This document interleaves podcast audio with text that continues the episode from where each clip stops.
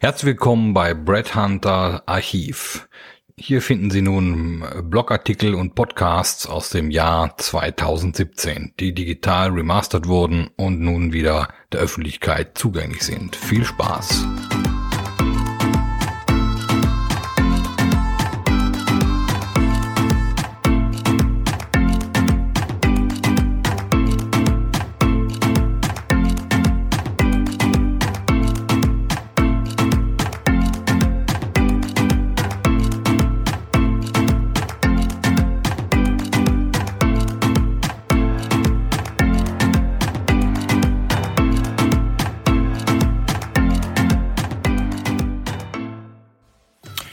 Ja, schönen guten Tag. Hier ist nicht Helge Schneider, ähm, aber hier ist der Brett Hunter aus Wien.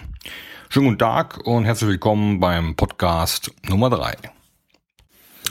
Wir befassen uns heute mit einem weiteren Artikel, der einige Klicks in Social Media brachte und da geht es über die richtige Auswahl des äh, Headhunters Fast Food versus Handwerk oder einfach nicht die Katze im Sack kaufen. Bleiben Sie dran. Mögen Sie Tütensuppen oder lieber die hausgemachte Rindsuppe? Kaufen Sie oft, aber billig oder eher nachhaltig und weniger? Mögen Sie nur Ergebnisse oder auch Transparenz, Qualität und Nachhaltigkeit? Ja, das sind einige Fragen, die Sie sich stellen sollten. Wie bei der Auswahl des Essens gibt es unterschiedliche Fokussierungen im Business natürlich auch. Der eine mag es gern billig und viel, der andere eher weniger, dafür nachhaltig und gesund. Die Frage sollten Sie sich auch bei der Auswahl eines Beraters, egal ob Unternehmensberater oder Headhunter, stellen. Dass ich selbst eher ein Verfechter der Boutiqueberatungen, des Handwerks, der Nachhaltigkeit, der Qualität und der Transparenz bin, werden viele von Ihnen schon wissen. Doch wie kommt man nun dahin, die richtige Wahl zu treffen? Mal abgesehen von Mundpropaganda. Das Google-Ranking alleine kann es ja wohl nicht sein. Im Gegenteil. Folgende Checkliste kann Ihnen dabei helfen, einen guten Berater zu finden, denn unsere Branche wimmelt nur so von Quacksalbern, Haifischen und Quereinsteigern, die auch ihr Glück als Berater versuchen.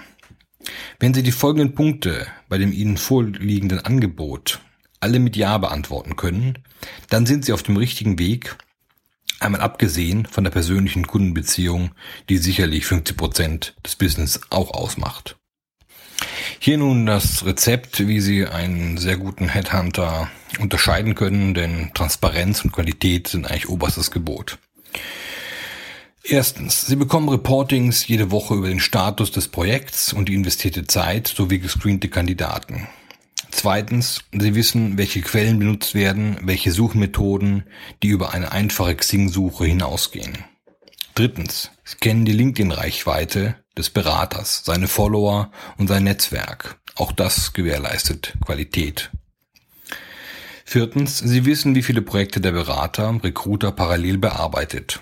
Bei mehr als drei Projekten pro Monat wird es schwierig, eine effiziente, hochwertige Spezialistensuche zu erwarten, denn für eine solche benötigt man durchaus mindestens 60 bis 150 Arbeitsstunden pro Projekt. Und Sie können sich ausrechnen, wie viel Zeit der Recruiter für Ihr Projekt hat, wenn er parallel 10 bis 20 Projekte bearbeiten muss pro Monat. Da kommt dann nichts Gutes raus. Und fünftens, Sie bekommen eine Projekt-Timeline, am Anfang des Projektes zusammen mit dem Angebot und wissen jederzeit, wo sie sich im Projekt befinden, was sie gekauft haben und geliefert bekommen und zu welchem Zeitpunkt. Qualität ist auch gleich Transparenz, denn wenn alles transparent ist, können Sie die Qualität selbst beurteilen und nachvollziehen. Gerade in einem oft so undurchsichtigen Gewerbe wie dem unsrigen, dem Headhunting, sind Transparenz und Handschlagqualität die Basis für gute Kundenbeziehungen. Transparenz in der Beratung ist auch etwas, das sich so erst seit gut fünf, sechs Jahren herausgearbeitet hat. Aber bis heute wird trotzdem noch sehr viel intransparent gearbeitet, weil der Kunde es nicht anders kennt oder nicht anders verlangt. Meistens läuft es doch so ab. Vertrag unterzeichnen, dann drei bis vier Wochen nichts vom Berater hören, dann zwei bis drei Kandidaten-CVs geschickt bekommen, zusammen mit der zweiten Rechnung und äh, ja, das kann natürlich meiner Meinung nach keine Beratung in 2017 sein, sondern grenzt dann eher an Gambling oder Lotto. Da hat man die Katze im Sack gekauft und kennt sich nicht beim Projekt richtig aus. Auch eine reine Xing- oder LinkedIn-Suche kann auch kein Beratungsprodukt sein, weil das kann jeder Kunde eigentlich selber machen. Es sei denn, Sie haben keine Zeit dafür oder nicht das entsprechende LinkedIn-Netzwerk. Ähm, gut, das sei mal dahingestellt. Der Direct Search und Market Screen sind nach wie vor die Kernkompetenzen des Headhunters. Es wird vom Kunden bezahlt, geeignete Kandidaten zu finden und den Markt akribisch zu durchsuchen, nicht dafür Gemüse beim Billa zu kaufen und dieses dann teuer weiter zu verkaufen. Eine Beratung ohne eigene Research-Abteilung ist wie ein Finanzvermittler, der die Aktien zum Beispiel bei Goldman Sachs einkauft und dann eine Marge dem Kunden weiter verrechnet. Also Finger weg davon. Das bringt nichts. Das ist Oldschool wie Franchise-Systeme oder Multilevel-Marketing-Pyramidenspielchen.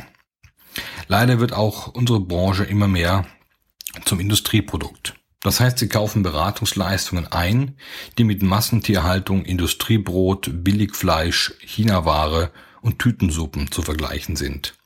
Kaufen Sie diese, hat es den Vorteil, Sie müssen bald wieder nachkaufen, weil Sie die Sachen kaputt gehen, weil Sie wieder Hunger bekommen und der Kandidat eigentlich nicht hundertprozentig passt. Und äh, am Ende ja, stehen Sie da ohne etwas und haben viel Geld bezahlt. Aber zum Glück gibt es ja noch die Hipster-Bewegung, Startups und qualitätsbewusste Esser, die dagegen täglich ankämpfen. Wieso zum Beispiel täglich Toastbrot mit Billigschmelzkäse essen, aber dafür den SUV fahren? Ein Franzose oder Italiener würde sie nicht verstehen, ein Deutscher vielleicht schon eher. okay, verstanden, das ist natürlich eine Fokussache, aber ich denke, Sie wissen, worauf ich hinaus will. Gutes Brot, der Tisch vom Tischler, Schuhe vom Schuster oder das Gemüse aus dem eigenen Garten sind nicht vom Aussterben bedroht und genauso wenig die kleinen, aber feinen Boutique-Personalberatungen weltweit, von denen ich viele in meinem persönlichen Netzwerk habe und mit denen ich zusammenarbeite. Und genau das ist die Zukunft. Kleine organisierte Speedboote, die selbstständig weltweit mit größter Transparenz, Schnelligkeit und Qualität agieren, jedoch nicht in einem Franchise-System gefangen sind oder Wall Street-Investoren bedienen müssen. Das ist Headhunting 2018. Besten Dank, bleiben Sie dran, einen schönen Tag Ihnen noch. Das war der Brad Hunter aus Wien.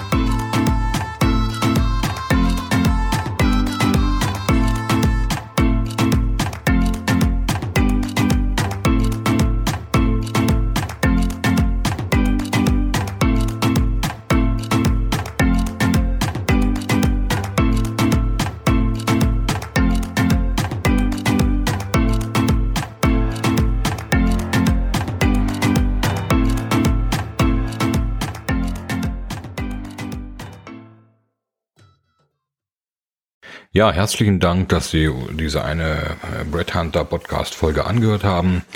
Es gibt natürlich noch weitere, die Sie äh, auch auf äh, breadhunter.group finden oder auch die Bücher auf Amazon, indem Sie nach Thomas Zahlten oder Brett Hunter suchen. Natürlich finden Sie auch auf unseren Webseiten weitere Informationen. Ähm, weitere Podcasts wären zum Beispiel über echtes Unternehmertum ohne Startkapital und die letzten 30 Monate bei Brad Hunter oder der 50-jährige Systemfehler in der Personalberatung plus Smart Global Headhunting Speedboats oder ein Schritt zurück, um zwei Schritte nach vorne zu machen oder wie der Phönix aus der Asche nach dem Totalschaden von Brad Hunter 2008. Ein weiteres Thema wäre vom Podcast, wenn man eine Firma verlässt, verlässt man meistens auch die Kollegen, obwohl der Laden ja nur vom Kopf her stinkt. Oder Next Big Thing in Company Culture, zurück zur Zusammenarbeit aller Generationen. Aber auch das Zeitalter der Tipps, ohne das Ergebnis am Ende zu bewerten. Oder wie die Clubhouse-App zum Labern animiert und bei den Entwicklern die Kasse klingeln lässt oder einfach Müllers Esel, der bist du. Des Weiteren haben wir einen Podcast zum Vorwort des Brett Hunter Buchs Nummer 7 vom März 2020 äh, und natürlich noch einen, der heißt Geistige Umerziehung durch Social Media Guidelines, Intoleranz der Toleranten, We are back in the 60s. In diesem Sinne noch einen schönen Tag und viel Spaß beim weiteren Stöbern auf breadhunter.group.